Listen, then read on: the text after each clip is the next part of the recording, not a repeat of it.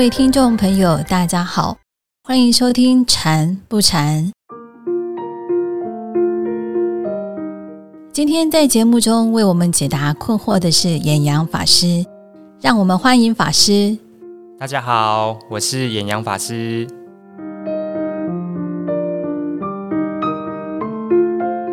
坊间对于禅修的资讯百百种，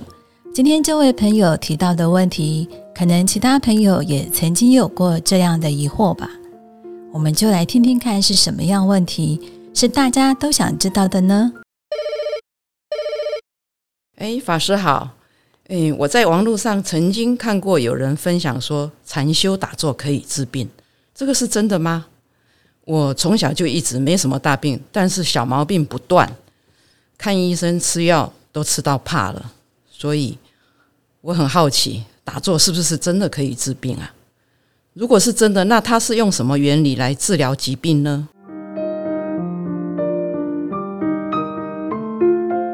嗯，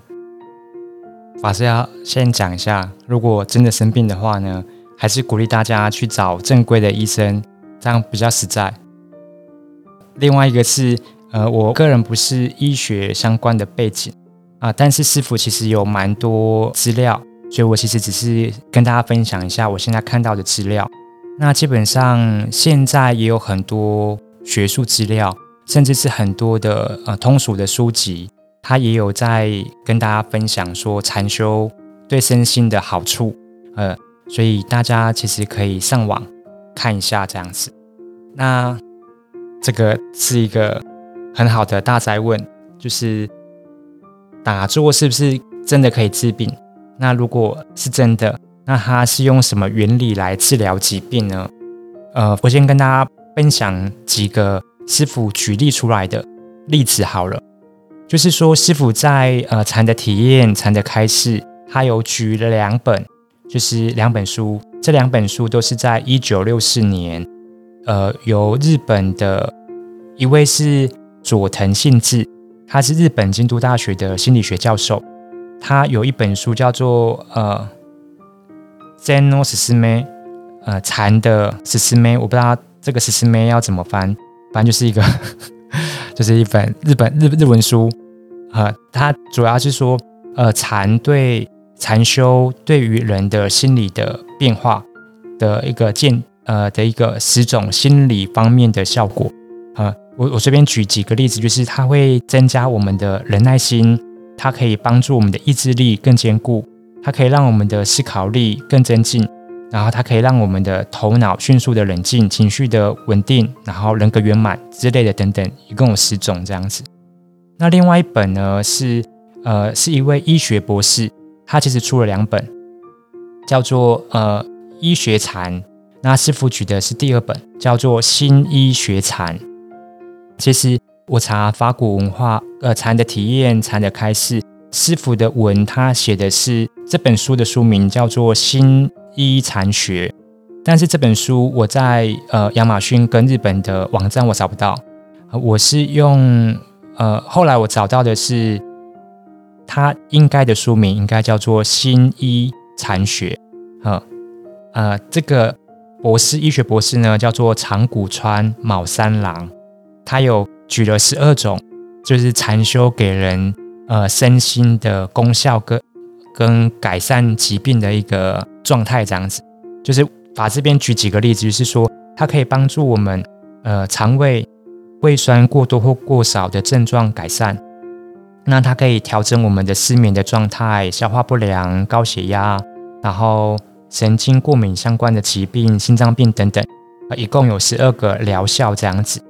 那这个是呃一九六四年的资料，那现代呢其实也有蛮多的资料正在研究。现在我有看到比较多的方向，我现在举几个。第一个是像是美国呃心脏期刊呃有说，它如果说我们长时间的练习禅修呢，它会改变我们的血压，它可以舒缓我们的心理压力。那甚至是帮助我们动脉粥状硬化等心血管的这些风险因子的的因素呢降低，嗯，等于是说它会帮助我们本来容易有心脏病的这些诱发的因子的出现的几率呢降低啊。这个是呃最近两千年或一九九多年之后的一个呃期刊的研究这样子。那哦，还有就是它也会帮助我们的心情放松，它会降低我们体内皮质醇等压力荷尔蒙的浓度，而这个也跟心脏发作有关。那血液下降、血压下降呢，它也会减轻血管的负担。嗯，这个是呃几个看得到的一些，其实很多啦。就是现在的研究其实不是只有身体了，现在反而是往嗯脑神经科学。的方向去研究，因为我们会发现，打坐的人他的大脑皮质或者是呃额叶等等的这些大脑的结构，它会跟一般人不一样，它会呃有一些变化跟改变这样子。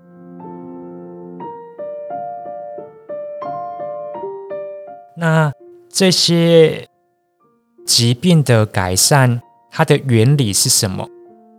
我不知道大家有没有一个经验，就是说，如果遛狗啊，就是大家不知道有没有在路上看到狗狗，就是散步的一种状态，这样子，就是狗狗跟狗狗相遇的时候啊，通常他们都很兴奋，他们就是看到之后，他们就会互相的追逐，然后闻闻对方的屁股的味道，这样子。那闻着闻着呢，他们会有两种反应，一种是觉得很要好，然后就会就是玩在一起；，另外一种可能还没有玩在一起，还没有闻屁股之前，他们一看到对方就就呈现一种就是要打架的那个状态，这样子。啊，这个呃例子是什么？为什么要举这个例子？那这个例例子是说明说，我们其实呃。人的生理结构跟狗狗是一样的，我们有一种先天的本质、先天的生理的机制。这个机制是说，我们看到外在的人事物的时候，我们会有一种机制是要当下决定，我是要跟他对战，我们叫做战，或者是要逃。哈，因为以前呃的人的生活的状态呢。它不像现在这么方便、这么富裕，不像现在这么科技。是以前的人生活是，可能要想象一下，就是他是生活在一个大草原，然后他可能是在就是打猎。那如果说你打猎，突然有一个风吹草动，突然冒出一头狮子出来，好了，那这个时候身体就会有一种先天的本领，这个本领是他要保护这个身体。能够让这个身体的生命持续延续下去，能够活命，所以他在遇到外在的事物的时候，他都会有一个先天的机制，是这个外在的环境、外在的状况呢，会不会影响他身体的存活？如果会影响他身体存活呢，他就会决定就是要战，或者是要逃。战就是要战争，哈，逃就是要逃跑。所以如果说，当外在的刺激出现的时候，身体会自然的有一个判断机制。如果是战的话呢，它就会让全身的神经呈现一个呃最高紧绷，然后最最亢奋的那个状态。呃，像这种呃影响机制呢，我们叫做它这个呃协调的应对的机制，我们叫做自律神经系统。嗯。就是自律神经系统，它有分两种，第一种是呃交感神经跟副交感神经。就是交感神经呢，它的功能就是战，就是让我的身体新陈代谢急速的增加，让心跳加快，然后让呼吸很快速的进出，然后增加压力荷尔蒙的反应，让肌肉紧绷。因为这个一切呢，都是为了要让我们。面对外在突发的那个状态，可以有一个战或逃的一个机制反应。它的原理背后是因为它要维持身体的永续的生命，哈。因为如果来的是一头狮子，它一头把你吃掉的话，你这个身体就就阵亡啦。所以等于是说，神经系统，呃，自律神经系统里面的交感神经，它就是要让这个身体能够活命为优先。所以，当我们遇到紧急状况的时候呢，它会把其他的生理的功能把它压制下来。等于是说，你现在身体的机制百分之百要全力输出，而且是输出百分之一百二十趴，呃，要去面对外在的环境，让它可以变成是逃或战，呃，它的背后的目的是让身体存活下来。那为什么会举这个例子？是因为我们其实现代的人跟以前的人相比，以前的人是这种。呃，紧张这种挑战呢，他不是每天都会遇到狮子，每天都会遇到那种很紧急的那个状态。他可能只是打猎的那个过程，偶尔遇到一次，或者是说看到自己喜欢需要的猎物的时候，他的身体才会出现这种反应。那打完猎之后，他回家烤他的肉，烤他的晚餐，他这个危机就解除了。呃，所以他的身体就他就会慢慢的又恢复成平衡的那个状态，这样子。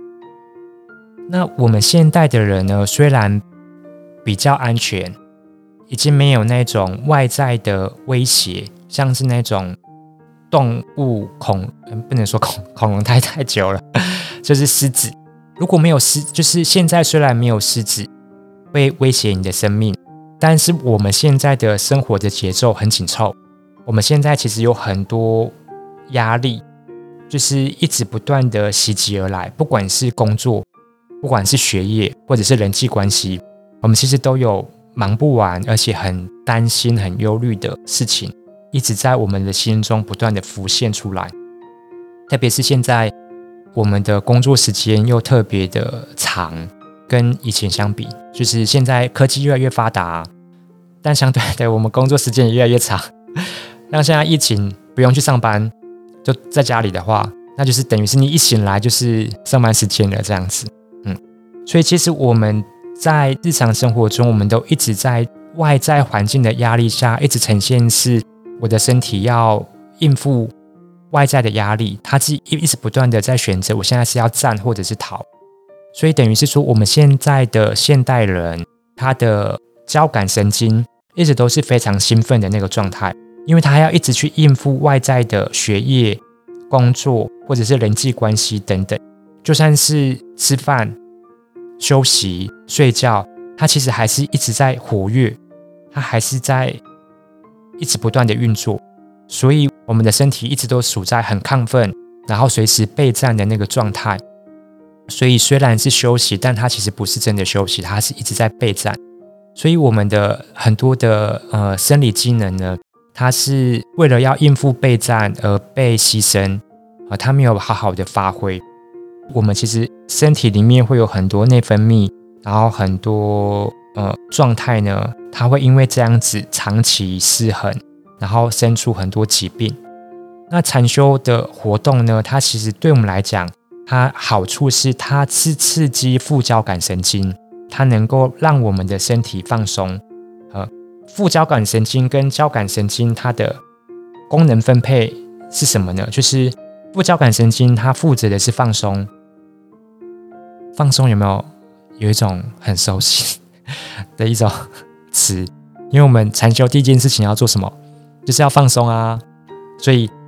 我们光是放松，它就会刺激副交感神经，让它本来是被压抑的状态，本来是不工作的状态，慢慢的哎。请他起来工作喽。那我们在练习放松的那个过程呢？我们其实我们的交感神经，就是我们很亢奋、很兴奋的那个状态，它就会慢慢的沉淀下去。所以我们在打坐的过程，慢慢的，我们的身心会越来越平稳，越来越宁静。它就是我们的交感神经从很兴奋的那个状态，慢慢的让它休息，因为它超时工作啦。所以我们就是。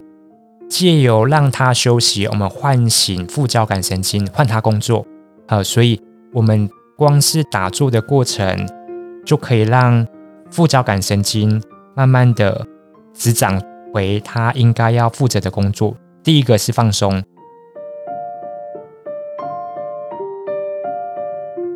那在呃放松跟恢复的这个过程呢，心跳会减慢，呼吸会慢慢的变化，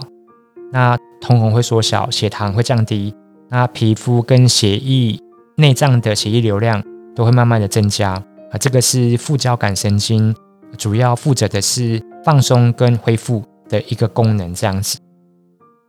那当我们在身体放松的那个状态下呢，我们的肌肉是松弛的。肌肉松弛的状态下，我们的血液流量是比较顺畅的，而且我们在打坐的姿势，它会帮助我们的气脉通畅。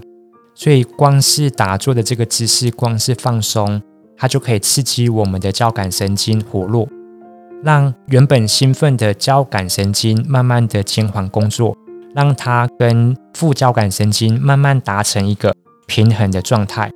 所以。呃，光是打坐，它就可以让交感跟副交感神经慢慢的平衡，让身心回到一个比较舒畅、比较平衡、比较比较适合它的状态。这样子，特别是我们在放松的那个过程呢，我们的心跳的速度其实是会慢慢的变慢的，等于是说我的心跳变慢，但是我的血液是流畅的。那我的新陈代谢它其实是慢慢的会降低。那为什么会提到呃新陈代谢降低？那是因为说我们常常在一种放松悠闲的那种身心状态的人呢，他的身体的器官生跟生理的一些呃内分泌跟生理系统，它通常都会是在比较好的状态，呃，因为它。互相工作协调也都是比较好的，呃，这个其实很好理解，因为如果说你是压力很高，我们就想一个团队好了，如果你是压力很高、时间很紧凑的话，就是你们在那里讨论工作、讨论事情，很容易怎么样？剑拔弩张，很生气，而且大家都会很紧张。可是如果你是那一种很悠闲、很轻松，那你们自己互相在传递事情，然后在讨论事情，那个感觉就会是。很舒服、很放松的。那大家在做事情的时候，也会有一种有条不紊，那也不会有一种很大的压力。所以相对的，就是套回来我们身体各个器官，然后各个神经系统、各个脏器，它在悠闲放松的那个状态，它也是比较容易达到一个稳定、平和，然后协调的一个身心状态这样子。所以其实光是打坐体验呼吸，呼吸也是副交感神经负责的部分，这样子。所以光是放松跟呼吸，它就可以刺激我们的交感跟副交感神经达到一个平衡。所以目前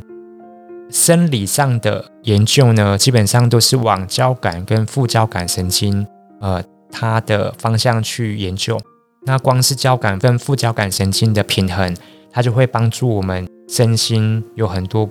改变、改善这样子。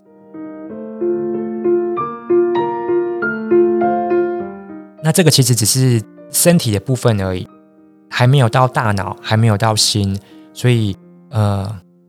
真的这个呃部分呢，不是我个人的专长，但是相关的研究很多哦，鼓励大家可以上网查。还有很多相关的知识可以去了解，呃，所以就是一点点简单的分享，呃，跟大家分享说，呃，其实呼吸打坐的放松，确实是会对身心会有很多帮助跟注意，呃，但是会希望大家了解说这些对身体的好处，它其实是一个副产品，就是一种。呃，副产品大家一直知道吗？就是说，我的主要的正职，呃，不是要得到身体健康，呃，我的主要的正职是要练习我的心，从本来烦恼浮动的状态呢，变成是清明的，在清明的状态呢，去了解自己烦恼的根源是什么，进而让自己的烦恼减少，甚至是少烦，甚至是无烦无恼，也让别人无烦无恼。所以，我们的正直是，呃，让自己的心跟自己的性格改变啊。那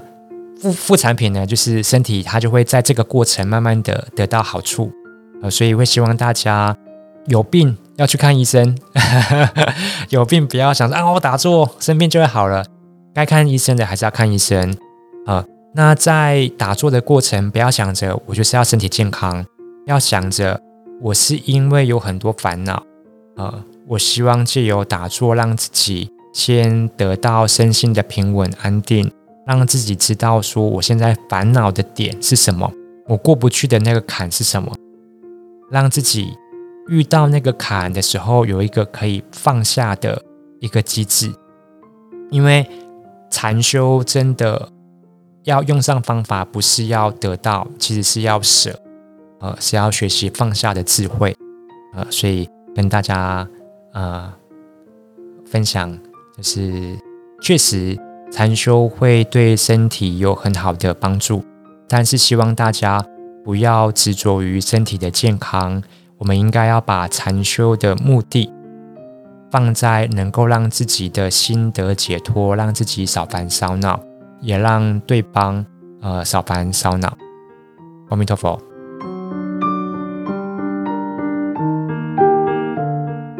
禅修是要学习放下的智慧，嗯。圣严法师曾经说过：“放下是不想过去，不想未来，心不执着。”祝福大家都能拥有放下的智慧哦！